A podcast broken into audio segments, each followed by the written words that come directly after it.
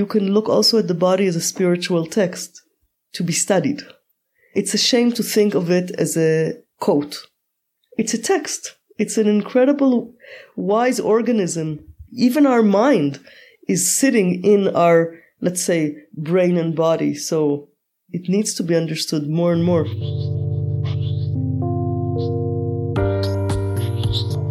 Orit Sen-Gupta is a Vijnana yoga teacher from Israel and an author. She has been practicing yoga for over 40 years and graduated from Hebrew University in Jerusalem with a degree in Sanskrit and Indian philosophy. Orit Sen-Gupta was the first who translated the ancient text Patanjali's Yoga Sutras from Sanskrit into Hebrew. She is also a mother of two daughters. In January 2017, I met Orit Sen-Gupta at a German retreat center where I had the pleasure to practice with her. I've known Orit for a couple of years, and every time I meet her, I feel deeply touched by her way of teaching. We've talked about yoga as a life path, how the body rediscovers its organic wisdom, and what it means to be human.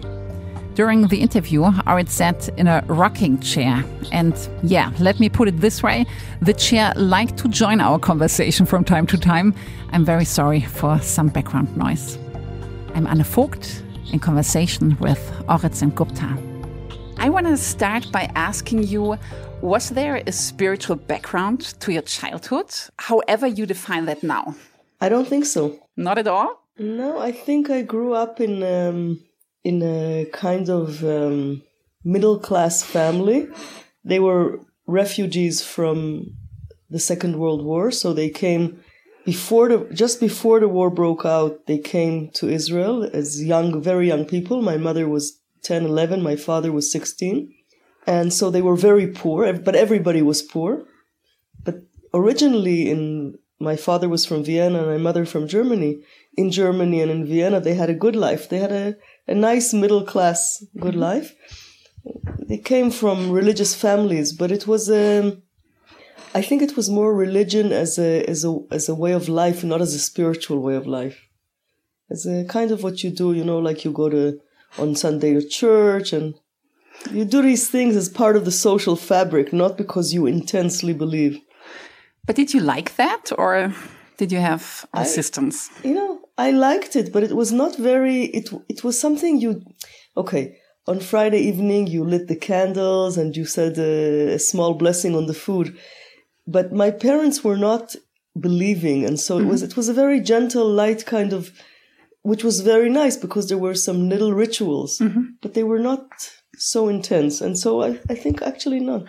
And do you still do these kind of rituals? Yeah, I do with my children and my home mm-hmm. because I like it, and I think it's um, in the life of a, of a family and of it's nice to have uh, special moments, like moments of a special evening in the week, a special day when when people are resting. I think it's it's kind of um, making a, a rhythm mm-hmm. creating a rhythm. Gives you a structure. Yeah, it's a, a structure and it's a nice structure. You always have something to look forward to because Friday evening there's a family meal and you light the candles and, mm-hmm. but not as a, it's not laden with spiritual meaning that, mm-hmm. that is, you know, that happened something with yoga for me, not, not with the, not with my Jew- Jewish background. In 1976, your mother asked you to rearrange your library at home. And by doing this, you found a little book about yoga. You went to your room, closed the door, and read the book. At that time, you had already studied yoga for six months and you were burning with curiosity when you connected the content of the text to what you felt in practice. And you knew somehow you were standing at the gateway to an adventure. Do you have any idea why you felt so much drawn to yoga. I guess we can't understand it completely, but there might be some obvious reasons uh, why yoga was your practice and still is. I think that when I went to that first yoga class, which wasn't a very unusual yoga class, that kind of list, doing things with the body, but also being aware, listening to the body was very powerful for me in a simple way. I'd never felt that way before. So that opened, first of all, that was the first opening, very, very um, innocent opening. Wow, this is a whole other way of, of being, looking at things, which I didn't put into words, but that was the feeling. I was quite amazed. I never thought I wanted to be a yoga teacher or anything of that sort. It was just, I was amazed by it. Like you're amazed by seeing a beautiful sunset. And I think that with reading the book, which actually I found not long ago, I relocated oh, what, that book. What kind of book is it? It was a book called Freedom from Sorrow, and it was a series of talks by Swami Venkatesananda, who was a student of Swami Shivananda from Rishikesh, mm-hmm. given in South Africa. wow. 1958 to 1961. Something so it, but it was explaining what yoga was in very simple words with some sentences from the Gita. And I think that reading the book made me realize that what was happening in the yoga class, which I was also practicing by the way at home because I got so interested in it. So I asked mm-hmm. the teacher to make me a little program and then every day I was practicing. I think it made me realize that it wasn't a set of exercises, but that it was a path and that it was leading to something. I think then I realized, oh, there is something called a spiritual path. I didn't know that. And there is a way and you, and you can walk on this way. And I think that really was amazing for me. It was, the, that was the punchline of the, mm-hmm. of the beginning of, of really feeling something un- unique in that practice. And now in, in, in retrospect, if you ask me, you can say, well, what if you would have gone to a meditation class? Mm-hmm which happened to me six months later. And so also sitting was extremely powerful for me. And it's part of my practice as much as asana. Yeah. I devote much time to it, but I think that something about also, um, working with the body and with the breath, I think it resonated deeply in me and I have no reason why, no idea why. So I think something inside me knew that it was important somehow. The body was important somehow. Otherwise, I think I would, because six months later I met my first meditation teacher and it was a very powerful experience. And it would have been very easy for me. And in fact, for some time I tried to forget the yoga and only sit. But I think something in that thing that the body is important stayed with me the way we behave towards ourselves and practice can teach us a lot about um, ourselves, about our patterns. What were your experiences in the beginning? Well, they were very innocent because also the yoga teachers then were, you know, the, the person I went to was a kind of Shivananda yoga teacher. There wasn't a lot of attention to precision. There wasn't any difficult, very difficult things to do. It was a very innocent situation. Mm -hmm. What I did was because I asked her to make me this little program, I became very devoted to this program and it was took like 40 minutes, 50 minutes. So I would, I wasn't eating almost all day except an apple. I went to school. It was my last year of high school. So I went to school. I had an apple so that I would come home quite empty and then I could practice. Wow. Before, before eating. So I could be very, and I was, I was, it was very innocent. It was on the, in the living room of my parents' house and there was a beautiful big carpet and I was practicing. And then next to the door of the entrance of the house, it was not a big house. I was trying to get up to a headstand and falling and, you know, coming up and down, you know, it's just very innocent.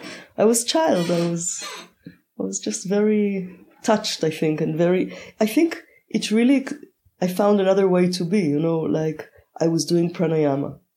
So then I had my when I was back in school, I had my my watch and I was all the time doing kumbhaka in the classes. I was just so infatuated by it. It's wow. a very childish way, you know, because there were no yet books or nothing. It was just, I mean, not childish, but very innocent way, not knowing much. Just, I was just interested. But very passionate about it yeah. right from the beginning. Well, not, I didn't practice hours. and I didn't even know that there was sitting. I had no idea that there was something called sitting yet. Just a little bit of pranayama. But I think it's what you see. I was just very interested. It, it caught my in, my curiosity, mm. and I think that at that point in my life, I was in high school. I was doing okay. I had friends. I had even a boyfriend. but actually, I felt, hmm, what is this life really about? And if this is what it's about, it's not so exciting.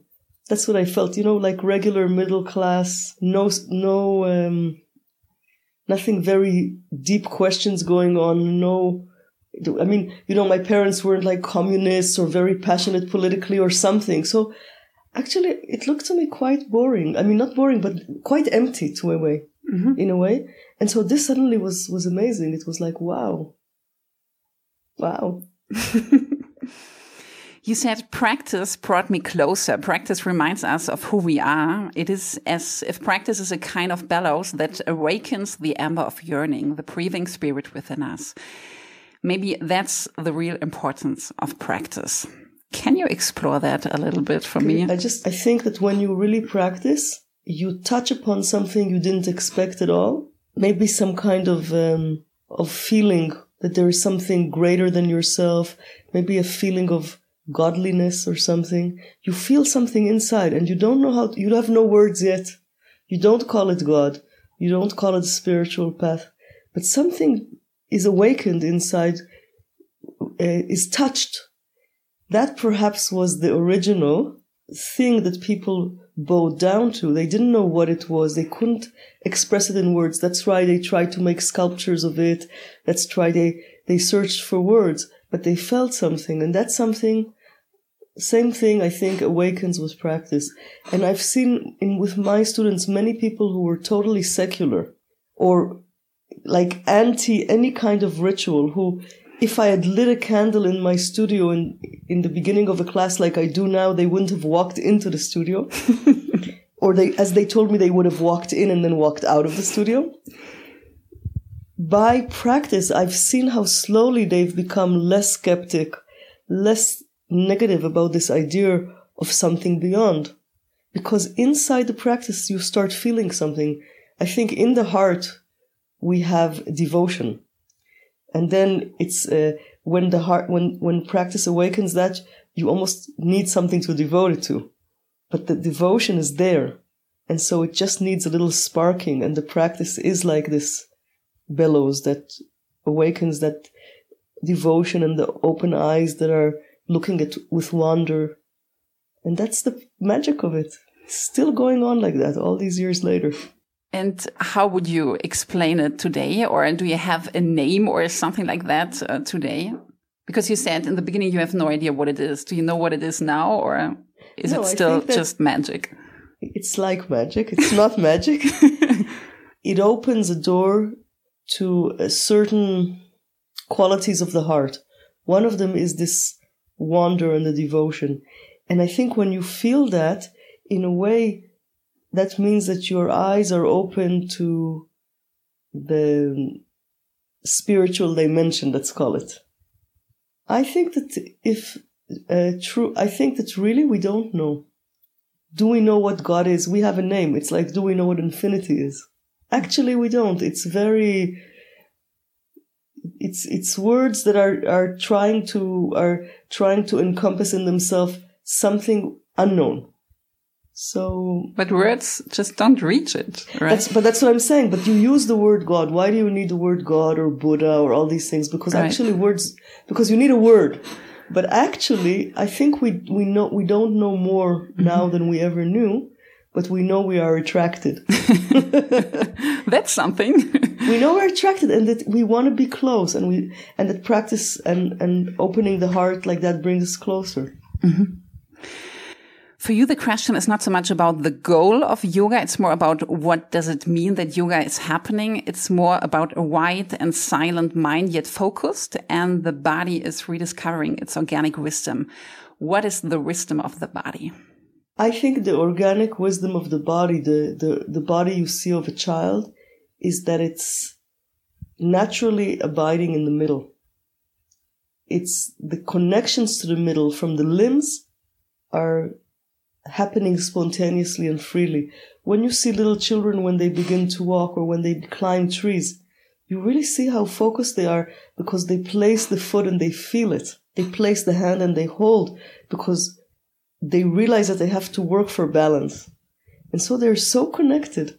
And so the wisdom is there that, that uh, feeling our body, feeling it's touching the ground, uh, having it connected to the middle. And that is a kind of harmony. It is a kind of deep balance and harmony. And it just feels very simple and very good. And then how do we keep that all the time when we're moving from asana to asana or in the asana? Or when we're sitting and eating or when we're walking? How do we stay in the middle. I think the body slowly teaches us, the middle teaches us to cling to the middle.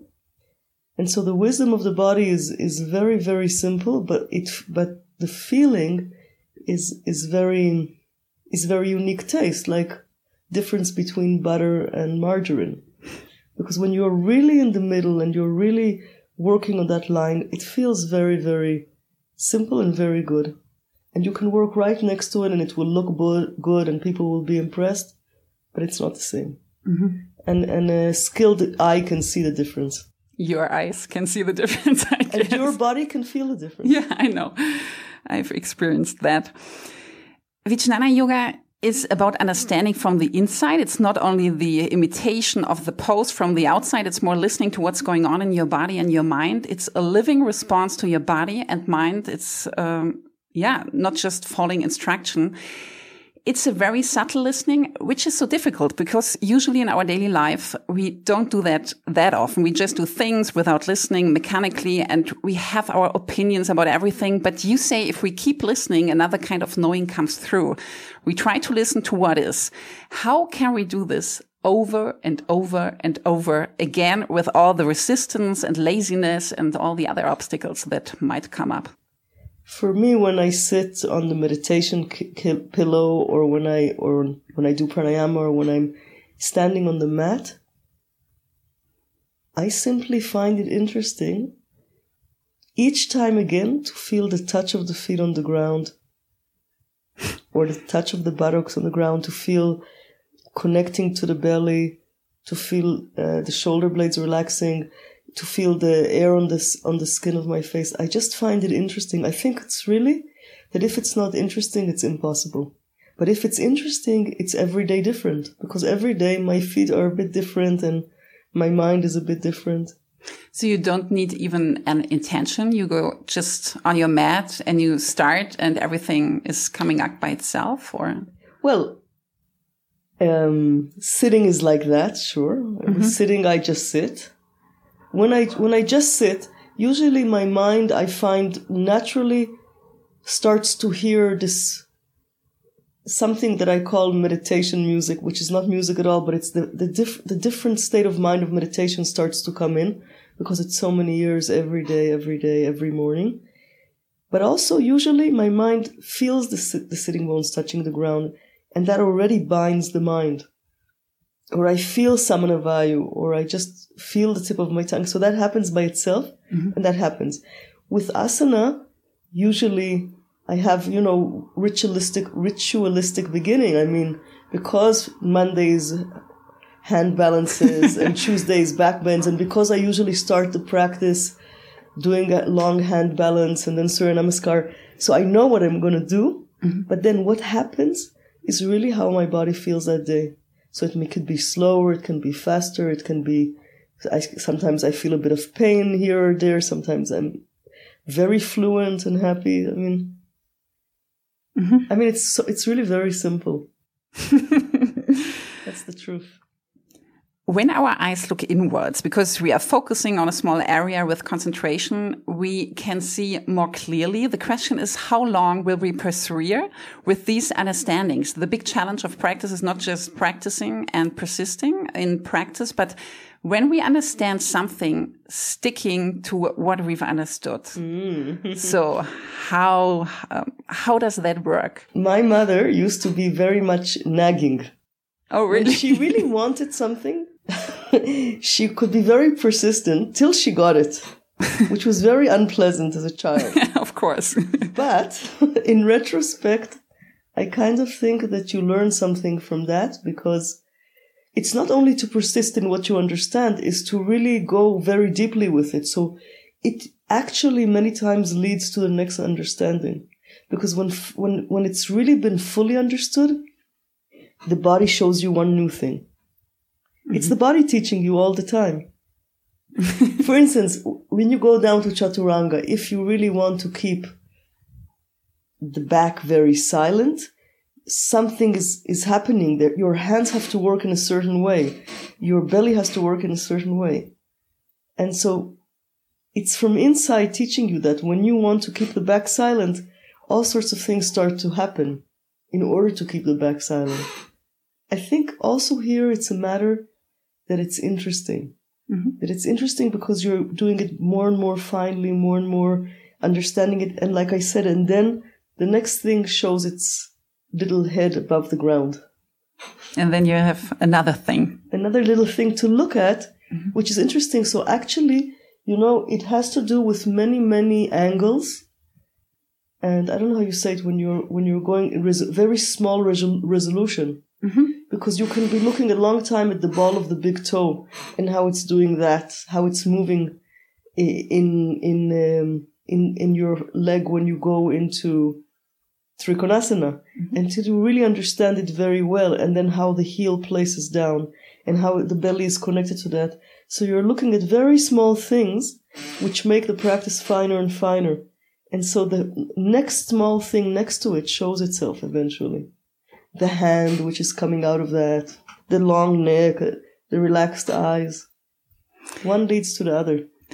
After 12 years of serious and really intense practice, um, you knew you were stuck in your practice. In January 1988, you met Donna Holleman in Jerusalem, who became your new teacher. And when you saw her for the first time, you knew immediately that she spoke from her own body and that you could learn from her. After three years of practicing with her, you realized how serious your problems were. Everyone was Sounds praising awful. you. Not really. Everyone was praising you for your good looking poses, but you felt that something was missing. And there was for you a huge gap between how it looked and how it felt to you. And at that moment, you started to really listen to your body to move it as a whole without uneasiness. You rediscovered your body in a way from the inside. Otherwise, it was just a performance. Can you say a little bit more about the beginning of that when you really started to feel more from the inside?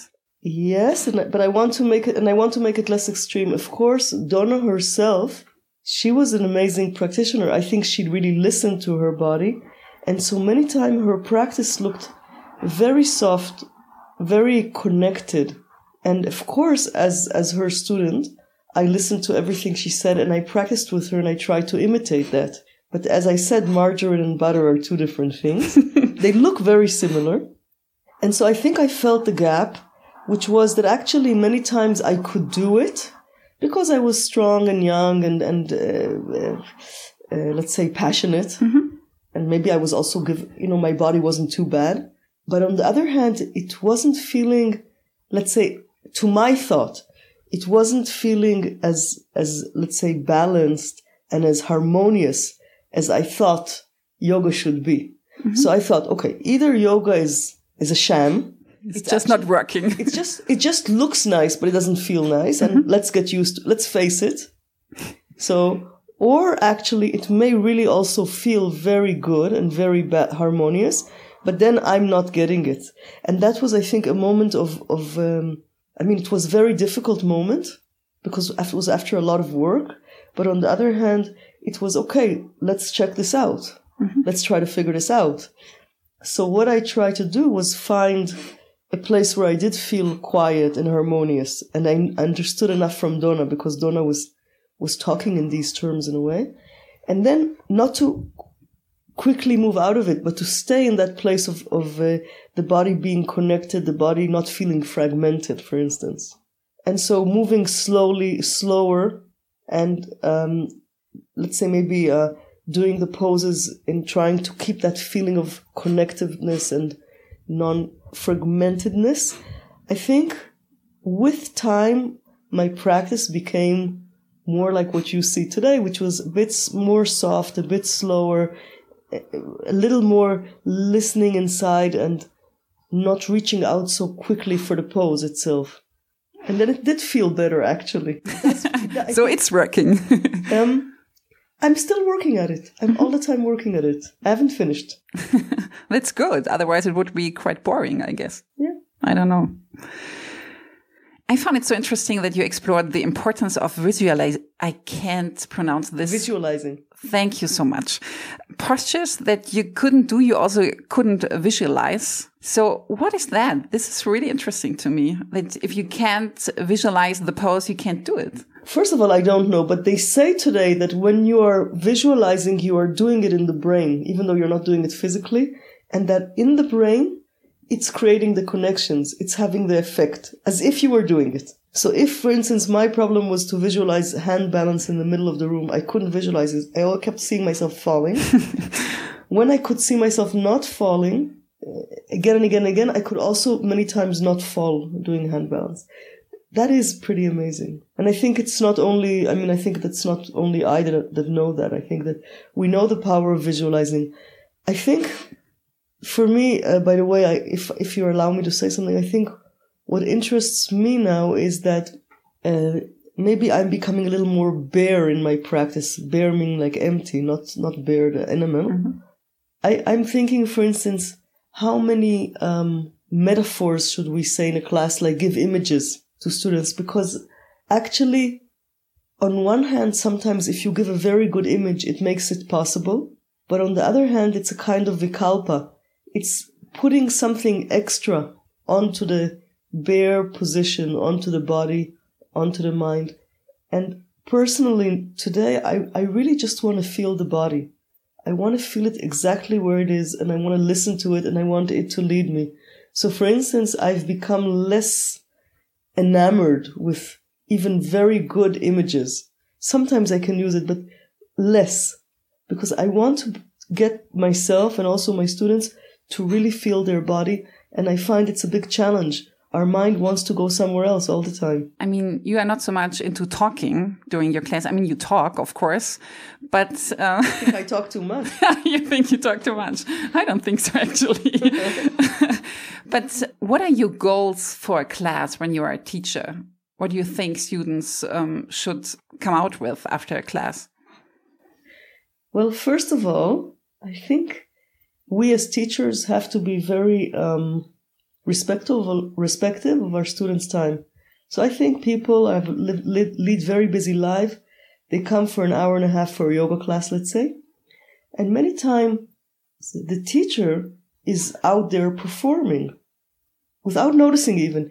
He wants to be interesting. He wants to tell all sorts of things. He suddenly remembers something that happened to him. I don't know. So the teacher, I think, actually should be very careful not to say unnecessary things. I mean, sometimes you can say something about yourself, but I think it's the measure. Mm-hmm. Very rarely. Actually, you should be on the point. This person has come to study yoga with you, not to hear stories, not to have hear a joke. Mostly, yeah, sometimes I think we are too much into entertainment. Actually, that's what I said. Yeah. I think actually they've come to practice. They've come to calm down, to look inside themselves.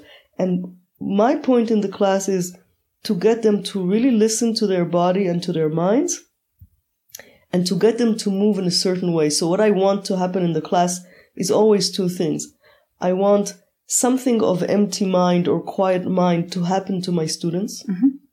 And I want them in each class to, to understand maybe in even only one asana, the asana a bit better. I want them to be able to understand the silent back to the feet touching the ground, the connection with the belly so that's what I want to do with them in the class. I don't want the, to tell them a lot of interesting things. I don't want to explain to them what this asana does and how it makes you healthy and, and why it's good for you and who did it for the last hundred years. I don't know, all sorts of things because actually that person has come to me to be quiet, to be with himself and to move in an intelligent way. That's what they've come for the class.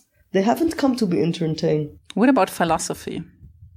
First of all, if you're teaching well, the philosophy is in the practice. If you're telling people relax the jaw, let the eyes sink into the back of the head, their mind is becoming more quiet. That's the philosophy of yoga. Get your mind more quiet so that you can hear something interesting and not all the noise in your head. So if you're teaching well, the philosophy is in the practice. Of course, you can add a sutra. You can read a little poem in the beginning of the class. And sometimes I do that to, to, um, inspire but if the class is good class with very simple instructions and with the power of your empty mind or your quiet mind, your student will feel quiet mind And with the power of your slight corrections with words and, bo- and hands, he will feel his body moving with more wisdom. That's what he came for. She came for. Most I, of the time. And, and I and I want to be respectful for for the, for these people. They have very little time. They come to a class. If actually they were entertained and had to listen to you talking about all sorts of things that interested you, in a way they didn't listen to themselves. They didn't work with themselves. So you wasted their time and you took money for it. It's not fair. After some years uh, practicing yoga, you decided to travel to India for a period of time. In which way did that change your practice? Um, I was at Sri Aurobindo's ashram the first time, and um, I actually stopped uh, doing asanas completely, and I mostly meditated and uh, read Aurobindo from morning till night and meditated, and uh, worked a few hours washing dishes in the dining room. And it was a profound experience, I think, for uh, two reasons. One, because I could really devote myself to practice and study. But I was a real beginner in practice and also a beginner in, in study. So it wasn't that I would, my practice was so amazing. I have to think, I think. But I think because I was passionate, at that moment I was more passionate, I hardly talked to anybody. And I kept very much to myself. And actually I was let's say 20 years old, and I was for six, seven months mostly with myself, just trying to understand this, this yoga and this, and this myself.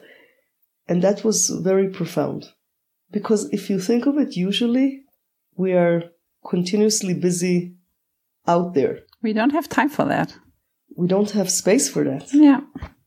And so suddenly, and, and it, you know, all those years ago, there was no internet, there was no fax, there was no cell phone. So actually you were really isolated. You wrote these letters on airmail. Nobody knows this airmail aerograms, you know? Yeah. And it took three weeks till it got somewhere. It got three weeks till it came back and you were alone. If you didn't talk to people, you really had to figure it out for yourself. There was no way out. I think that that sealed it. it was um, hard. It was hard like hell, but it had a big effect. So how often did you do it? Like just one time or no, you came back to India later, right? Yeah, I, I went uh, when I was 20 and then again. So when I was 20, I went for like seven months. That was the big, the first long time. Mm-hmm. And then I went to university. So I was going in the summers. Okay. And then when I finished my BA, thank God. Congratulations. At that time, BA was seemed more uh, how can I say it was it was more respected than it is today. I mean, today if you don't do a master's or a doctorate, you are nothing. It's like yeah. BA is like high school, but then it was like right. if you have a BA, you've done your duty to your parents yeah. and to your society, etc. Never mind. Um, then I went to India and I bought a one way ticket and I said, okay, now I'm going and I'll stay as long as I want and I'll study as long as I want. And I, and I stayed between a year and a half and two years. And that was also quite powerful for me. And was it much different to the first experience in India? It was very different. I didn't only stay in Aurobindo ashram, I also made a kind of like pilgrimage to meet different mm -hmm. teachers. By that time, I had a bit of a sense of humor. I wasn't so serious anymore. I was very serious in the beginning. It makes me blush to think how serious I was. and um, it was also it had a lot of challenges, but I think it was a it was a very different experience. I was very impressed to meet various teachers. Actually, mm-hmm. I was more ready for that, and to to just be with, spend some time with them. So, what were your big challenges? Well, what are our big challenges? We see ourselves clearly, and that's very difficult. oh, that's true. and then, and also life because it's India. It's it's the trains, it's the noise, it's the diseases, right. it's the it's everything. But I think it's because we really, on one hand, look, I was very passionate. I was already then practicing on a daily basis, five six hours a day, and I was still feeling what we were talking about the other day uh, well, how long will it take for my mind to become more stable? Mm-hmm. And that was very difficult to face because you, on one hand, it seemed to really work and my mind was very stable. And then suddenly it was unstable. mm-hmm. and I couldn't figure it out how to do it. and uh, if if you let me say one more thing, sure. The last time I did it took some longer time for, off for myself to be in silence, and India was just this last summer. Oh wow! So how was that? And that was um, very fantastic because I think for many years before that I was busy uh, being a yogi in the world. I was responsible taking care of my my family, my my daughters, my mother who was very ill for many years, yoga center students, writing books, etc., practicing every day. And that responsibility was was a good one. I took it happily, but it was also weighing. It was also hard. And so suddenly going and finding a small uh, house where I could just really be on my own in silence and being able to practice as many hours as I wanted a day, no telephone, no computer. I Aww. left it all. um, I almost rediscovered yoga. It, and, and every day my practice felt a bit better, a bit, I became a bit more, um, Uh, free. Also, I saw my mind. I mean, the kleshas, this is what was very interesting for me. The kleshas are the kleshas are the kleshas. Desire, aversion, fear, fear of death. They are there. They don't disappear. But I had a lot of time to look at them and I was older, had a much more experience in yoga. So in that way, I knew the game. I knew the name of the, the game was actually to just practice and to look at it and not to act up, act on what I felt and not to run away. And that was extremely healing and very profound, actually, for me, in a simple way, not in a outer dramatic way. And I feel since then, in a very interesting way, that the whole, I mean, I think the, the kleshas are um, like um, a function of the brain. They're a function. They're a, so it's almost like Vyasa sa- Patanjali says that when you do uh, Kriya Yoga, you you cultivate samadhi and you weaken the kleshas. And the way the kleshas are weakened is that in practice you see them, you just see them. So I was reading the text an hour a day only. That was the only thing I read one hour a day. And I was practicing. And during the retreat, the kleshas got a little weaker very, very slowly. They actually didn't look so weak. But even though they didn't look so weak, the practice got stronger. I felt slowly better. And then at the end of this retreat, when I, when I came out of silence, it seems, I'm saying it carefully because it's already six months later, but it seems that something is weakened it did convince me that we need more practice than we think. And I have been consistently trying to practice more hours than I was before. So before I was practicing, let's say three, four hours a day. Mm-hmm. And now I'm trying to practice more. I, I think that it's that thing between the difference between three and five, which is very important. I feel that when there's a bit more and you're a bit more quiet also, it's two things. Mm-hmm. It's a bit more hours of practice and it's a bit more hours of quiet during the whole week. It doesn't, some days I teach the whole day, but then I need other. The other day, and more silence. Yeah, it, it makes a difference. I think. I'm still checking it out.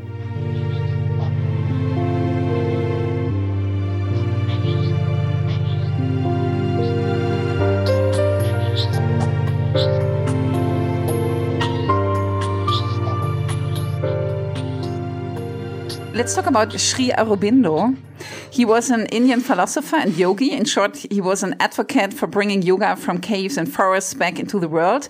The ancient yogis had rejected life and they did meditation practices in order to leave their bodies behind and unite with the absolute.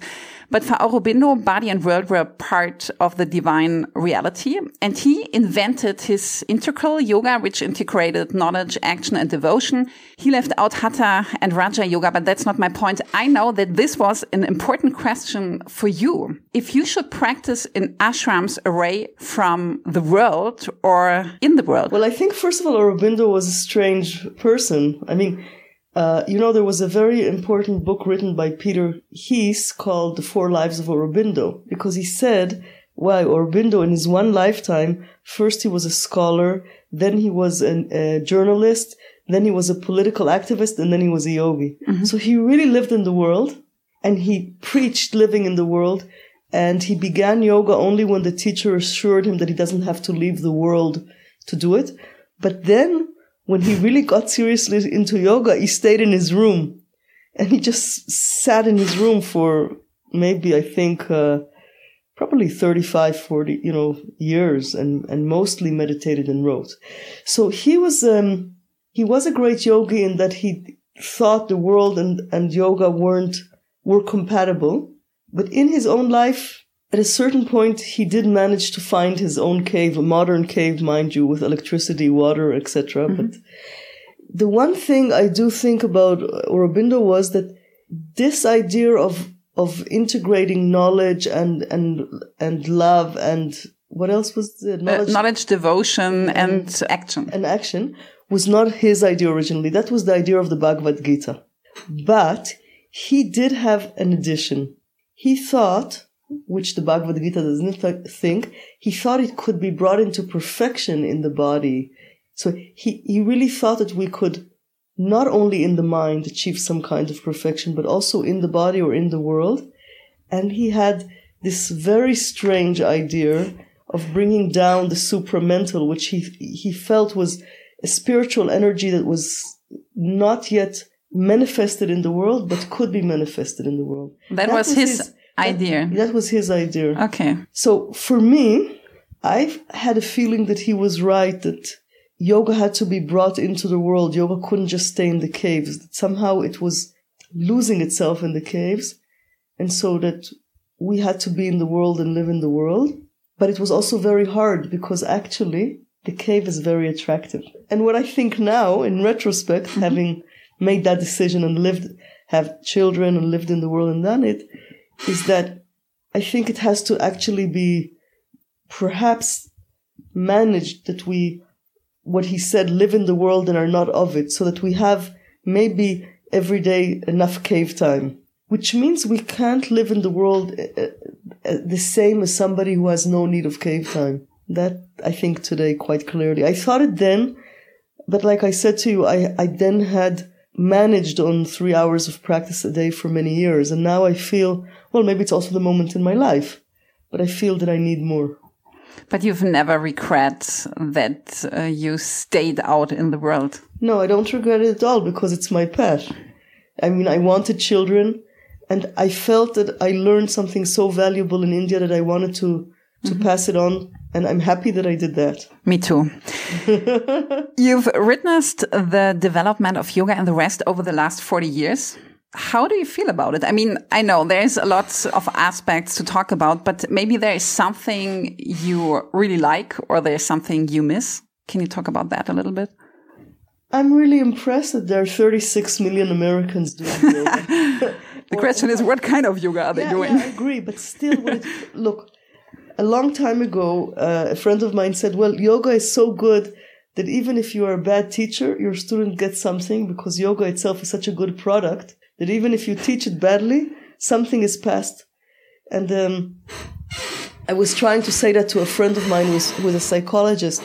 I said, look, even if you don't have such good interpretations for your clients or just the fact that you're listening to them and they can talk out their feelings is already having a very mm-hmm. therapeutical effect for them. And it shocked him because he feels that the way he listens and what he understands is very important for, for somebody to get better. But he agreed with me. So I think the same thing. If you take people and you put them on the mat and they sit and they sit 10 minutes quietly and they listen to their breath and they move in the yoga postures, even if it's too fast or with too many talking in the class, right? Still something is going on which wouldn't be going on otherwise. So in that way, it's slowly dipping in, you know, like rain, slowly coming in. And so I, I think, yeah, a lot of perhaps the yoga is wouldn't be exactly wouldn't be the way I would do it, and maybe even some people get injured or they don't really understand what it's about. But still, more people understand what it's about than ever. So on the long run, if you have 36 million people doing yoga, you have at least 10,000 very serious practitioners. Mm-hmm. And so, and of those, you have a thousand exceptional practitioners and maybe even 10 masters. I don't know. Just, I'm just giving any mm-hmm. number. So that's what I mean that in a way it's amazing. In Vijnana Yoga, we practice just sitting, pranayama, do the asanas, and study yogic texts. And crucial to the practice are also the seven principles and our exploration of the vayus, the inner and the outer vayus. I've often heard, especially from meditators, that yoga just helps them to uh, prepare them for their sitting. And that makes me a little bit sad because I'm like, come on, yoga really offers more. So what do you think about that? So I think eventually uh, the wisdom of the body will be more respected. And I think, by the way, in that way, I've never regretted staying in yoga and not being only a meditator because I really feel strongly about the body. I think the body, you can look also at the body as a spiritual text to be studied. It's a shame to think of it as a quote. It's a text. It's an incredible, wise organism. Even our mind is sitting in our, let's say, brain and body. So it needs to be understood more and more. Yoga aims at clarity. If we understand yoga as a path, an authentic spiritual search, you can approach your whole life from a radical different inner place yoga doesn't mean having a nice time on the mat and then everything else in my life stays the same. It's the opposite. So how has your life changed through yoga or what did you experience by observing your students? I think I became a nicer person with the years. it took a long time. Good to know. but I think I became less negative and less judgmental and and more listening in a simple way. Your students as well, or I've had the pleasure of of uh, growing with my students because many of my students I know for twenty years, mm-hmm. or, or at least at least quite a few of them I know for many years, and I've seen them mature in their understanding of the body wisdom, and in their sitting, and I've seen them also become with the years more wise, sometimes less wise than they want, but people who really practice, it's there for them. I have a lot of students, maybe some of them don't practice so much, but the ones who are really practicing, yes, it's had a, big effect for them. And I see it. I see it in their body wisdom. I see it in their faces and I see it in the way they relate to things. And some of them, you know, I have one, one student who is, um, is a lawyer, um, and so variously he stands in front of judges, even in the high courts and so on. And he describes very well how he can many times just by feeling the body and feeling the touch of the feet on the ground and feeling the neck long, he's then talking from a different place than just. Hmm. So I see that all the time. So that's my and next. That's why I'm very optimistic so that yoga really can change our lives and even our actions uh, we do out in the world. Because I don't know, I have the feeling we all could be a little bit better, decent human beings. And my really, my big question is if yoga can help. This world needs decent human being pretty soon. I agree. It needs, now it's getting faster. It needs them more. Right. Yeah, I agree. No, I think, look, as I said yesterday in class, I just think we need, it takes longer and we need more practice than we think. Mm-hmm. That's what I think. I think people think, oh, okay, I do two yoga classes a week, I'm practicing. That's nice. That's good. It does make you better. But, you know, if you practice every day, it makes you more uh, if, in tune with yourself, more aware of what's important and what's not important, more refined look, some people, it's sitting and doing practice is not enough. Sometimes they need some more help. It also depends what our background is. If we come from a very difficult, traumatic background, sometimes practice is not enough and we need maybe therapy or maybe some, some more, I don't know, something else. But I think with time, hopefully it does make us more decent human beings. If it doesn't, it's failed. It's failed its job. It's not only to make us feel us better with our body, that's for sure. And it's even not only to make us calmer and less screaming at our children. I think it's, no, no, I think it's much more than that. And if it's not, on the long run, I mean, not in two seconds. Sure. Then, then it's failed. then we're in trouble. Yeah, I agree totally.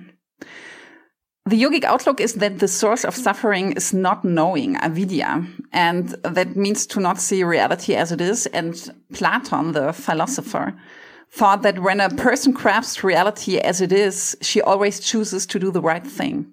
Do you agree with that? I think it's very difficult when you see something very, very deeply to go against it, to do something the opposite. When you really see, but what is really seeing? Right. what, what is, is it? I think, for instance, I'll give an example. When you really see the impact of you, of how when you hurt someone, the impact it does to that person, when you really see it fully, I think it becomes more difficult for us to hurt. Or when we do hurt others because we lose our temper, to continue doing it. I think at the moment we realize that we are doing it, because we've looked deeply into what it means to cause suffering, we will stop. We will stop. It's not that we will never do anything anymore, but the minute we realize we're doing it, we will stop. We will say sorry. We will try not to do it because we understand how actually bad it is. And it's also bad towards ourselves. Yeah, yeah. In yeah. all directions. It's just causing, it's just not, not a good idea. So sometimes you have to, for instance, as parents, the, the part I least liked about parenting, you have to put limits to your children and say to them no, and they don't like it and they scream and they shout and you're causing them some kind of suffering. But you're doing it, you know that it's for their good and that helps you. But when you know that you have just caused them suffering because you lost your temper, because you were uh, busy with something and they disturbed you, at that moment you stop and you say sorry. You do when you understand deeply. So I think it is about seeing mm-hmm. deeply. Mm-hmm. You graduated from the Hebrew University of Jerusalem in Sanskrit and Indian philosophy. You've studied the oldest yoga text, the Yoga Sutra of Patanjali, for many, many years. Can you explain what this study did to your practice? till today, when I'm reading, I found little remarks by commentators that were hints for my practice. Can you give one example? For instance, when we think usually of the yamas, with ahimsa, satya, we think of them in relation to our daily behavior.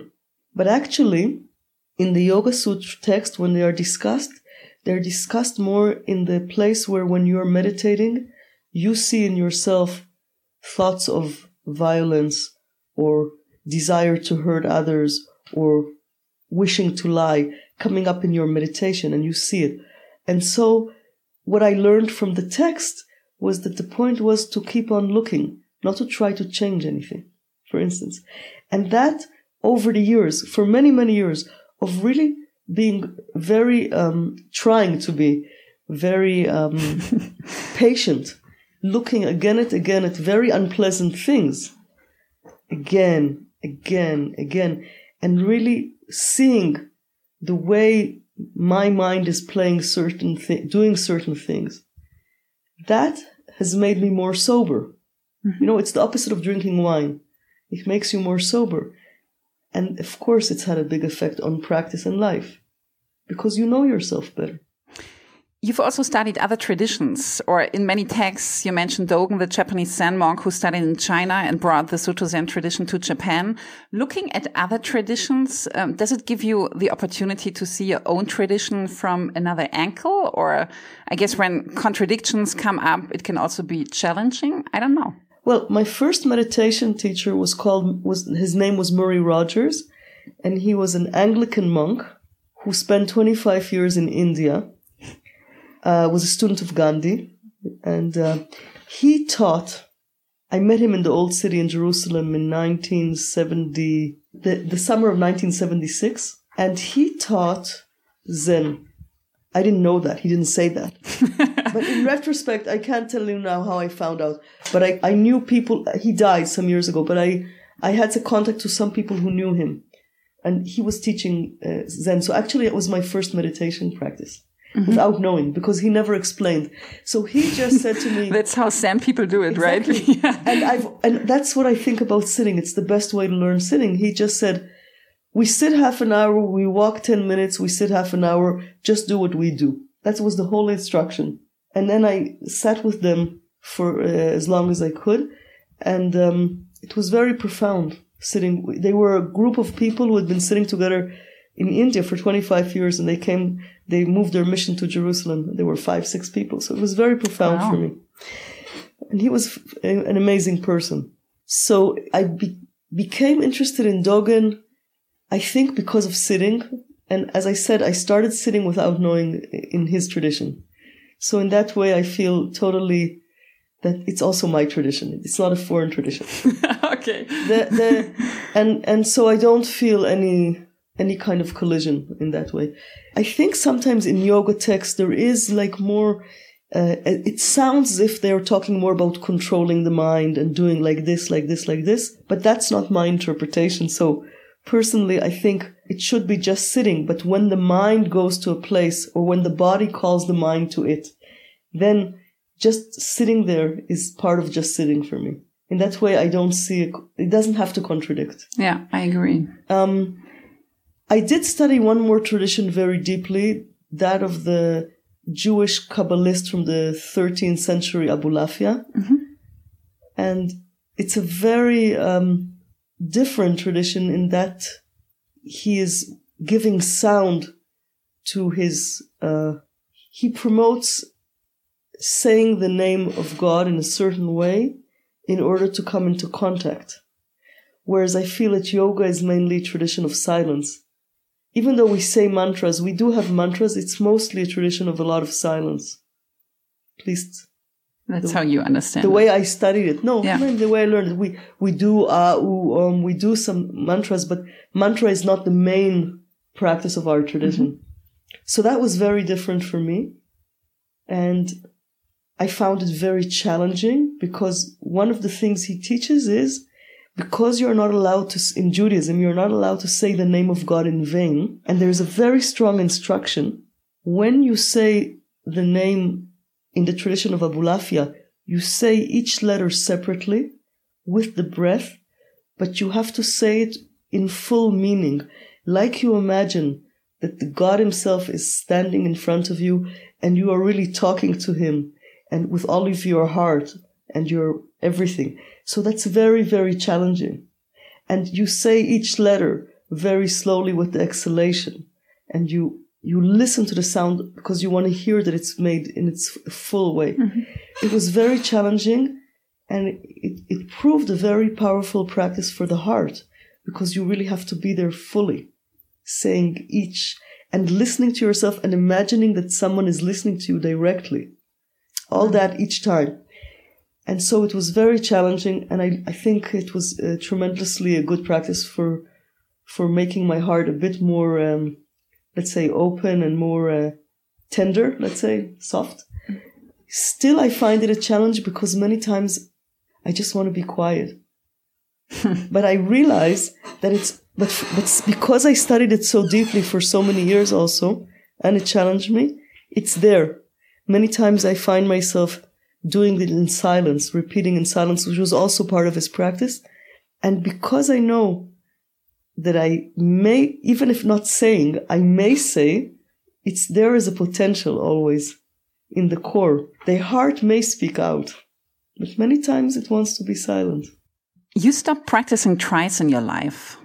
What about doubts in practice? How do we deal with that? That was the best medicine for doubt, actually, because stopping. After, yeah, because after stopping, I felt so miserable. My body and mind was so miserable that it took me a long time to start again. The first time I did it was, well, I was, I was in the army and it was just too much, everything together. And I couldn't, I just couldn't. Mm-hmm. So I stopped because I thought either I do this or I do this. I can't do them both together. And of course, I was mis- I was homesick all the time for practice. so then, that's why I'm saying it's the best medicine. Don't do it. And then, then you realize what it's worth, you know. Uh, and the second time I stopped was was a deeper uh, issue that I felt that after so many years of practice, twelve, which today I don't think is so many now, but then I thought it was many. Mm. I really felt well. I don't understand it, and I, and I must be an idiot, so I'll stop. But that too, because I stopped for a whole year, I really felt how I was, you know, body and mind. I was, uh, was, was suffering from that. I was suffering from that. So coming back into practice was hard. But then I was totally convinced that. But your students convinced you to go back into practice, right? Yeah, but once I practiced again, you realized there was I something realized, missing. and now, and that's that I realized the importance. I realized what it really gives because actually, after not doing it for a while, you realize what it gives. It's like the opposite of an allergy. If let's say you're allergic to milk and you stop drinking milk for a whole year, mm-hmm. you know when you drink it exactly what it does to you. Right oh, it, it, if it, if you stop breathing or if you have uh, red points all over your body, you know you're allergic, right? Mm-hmm. So the opposite is also true. When you don't do practice for a whole year and you start practicing, you realize how good it is. It's like you haven't seen the sun for a whole year. Now you're getting it. And when I practiced this summer intensively, I even more realized how amazing practice is. even, uh, I mean, I, I, I saw really how it's actually there are many things we have many problems but practice is not one of them in Eastern traditions, there's this idea that we need to practice our whole life in order to be awake and clear at the moment when we die. You were on the deathbed of your father and also on the deathbed of a yoga student of yours. You talk about that in your book, uh, The Heart of Practice, and you describe how you breathed together with your father for eight hours. I mean, you still have no idea what death feels like, fortunately, but do you have the feeling that yoga might have prepared you for this last step? I mean, it's a weird question because you don't know, but maybe you have a feeling or something. We don't know. Right. I did feel that it prepared me for being, it's, it's not difficult for me to be with people when they're in that situation um, I mean, I was with my father, it was 15 years ago. But at that moment when it was necessary, I could just be with him mm-hmm. and also with my family, support them. And this breathing with him was interesting because it calmed everybody down. Because when you're sitting around somebody who's dying, people don't know what to do with themselves. That person is slowly going into themselves and you're kind of helpless and as if you're waiting for it to happen, but you don't know when it will happen. It can happen in 20 hours. So it's a very difficult moment. Somebody dear to you, you love them. It's, so people become very uneasy. When people become very uneasy, they do funny things. They can start telling jokes. They mm-hmm. can talk nonsense. They can, so the fact that I sat and held his hand and started breathing with him, it created a, um, a space also for my family, not only for me and my dad, but for us. I really felt I was together with him by simply following his breath and being with him. And from his hand, you know, because I held his hand, somehow I felt he, he did not feel alone. There's a question, what's the last, last sense we feel when the senses go mm-hmm. inside? So we stopped seeing first. And then with my father, when he couldn't see anymore and he couldn't talk anymore, which is also kind of speech, is a part of the senses in Indian thought. When I said to him, My mother has come, he squeezed my hand in answer. So I had the feeling that the that the touch is still there quite quite after some other things are going. So perhaps at that moment the the touch is the most comforting. So touching and breathing together i think it's uh, and um, a friend of mine just recently also um, student of mine actually uh, with her mother she said the minute she put her hand uh, on her mother she was calming down. And the minute she took the hand away she was she was wow. doing to be uneasy. So i think that it is a good way to be with someone in those moments very silent and quiet, holding the hand. And all the years of practice, it's very easy for us to meditate in any situation, no? Mm-hmm. Even there. So I hope that also in my own body, when I feel that I'm going, if I, if if I'm lucky enough to be there and feel it, I will also meditate. but we can't know. Yeah, that's true. You've studied yoga for your whole life in quite a lot of ways. You've taught yoga all over the world. You are a mother of two daughters. Uh, from your perspective, and I know this is a huge question, but what does it mean to be human? Come on, give it a shot. can I start from the baseline of human? You can do whatever you want. Basically, the basics, not the high, lofty mm -hmm. ideals. What do people want? on the basic level, what people really want is they want to be productive in some way. And this productiveness can be dressing up beautifully and it can be preparing a meal and it can be teaching yoga and it can be being a nuclear scientist. Never mind. Mm-hmm. They want to be productive. They want to be respected for that in some way. They want to be adored the way a little child wants to be adored by his mother. So it's not about the big, I said basic things, not about the big moments of love, but the basic thing is we want to be productive. We want to be respected for that. We want to be adored just for who we are. And we want to feel safe. This is what we want. Anybody on the very most basic feeling, this is what we all want. When we have that, we are feeling a little more quiet. and um, as long that we don't have, in a basic way, some of it, we feel uneasy, continuously uneasy. But I think for most of us, it is like that. That we feel uneasy. Yeah. Yeah. Wait. So now I have my. Now I think when you find a way that you feel from inside you can answer these needs, then you can be what you call a decent human being to yourself and to others because you are not in this needy, needy position or when you understand better this form of neediness, you can even overcome yourself and sometimes not feel safe and not be productive and not be adored and still be decent. But you have to really see yourself very clearly. You have to see these needs. You have to see how they are pulling at you. And you have to find a way to work with it, which is different than just being pulled all the time. Right. And then you can be a decent human being, even I think in difficult situations. You can go beyond yourself. Otherwise, you're stuck with constantly feeding these little fires. And you, are just asking the whole time that somebody else can give you all of that. Like if I feel, I don't know, I just feel needy and I feel like, okay, oh yeah, you are a good person. Come on. You have to help me with that. So um, nobody can help us. Right. With that. Yeah. Because as much as somebody from outside will adore us, it only helps us at the moment he's adoring us and then he's gone and you still feel oh but i need to be adored so it, it doesn't solve it right. And safe safety also. Okay we want to be safe. Okay so we're safe as long as i don't leave this room. But eventually i have to go down the stairs. I have to get into a car. There may be a car accident. Okay i have a partner. Great. He loves me. He loves me. He loves me. He loves me.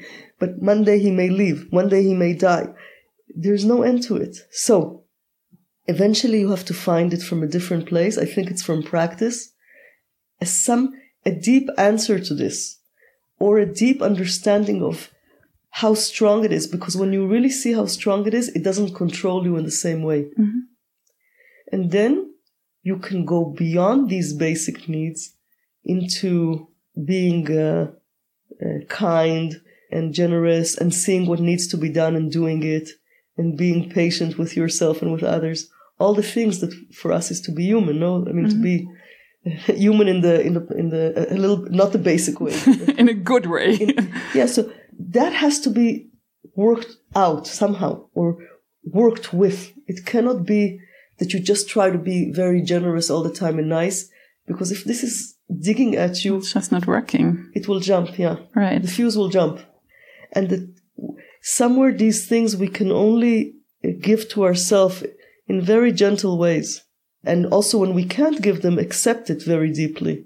And then we can, we can have a parental mind, a wide mind and, and be uh, good people in our actions as well as in our thoughts, whatever. Do you have a poem which is in whatever way related to your practice that you can recite by heart? You know, there was a poem, uh, what comes to my mind, interestingly, is a poem that I learned off by heart when I began practicing yoga because it was in the paper of Tagore. Mm-hmm. And I and occasionally I repeat that and also another one I will do I will do you two and then you will choose. Oh, great. um, I slept and dreamt that life was joy. I awoke and saw that life was duty. I acted and behold duty was joy. Aww. That's Tagore. that was many years ago when I was 17, 18. And then in the in the entrance of the um, of the meditation room where I was practicing with my Anglican Zen Murray Rogers, there was a little sentence which also stayed with me. In darkness is light, in emptiness presence, and in the desert we shall find God.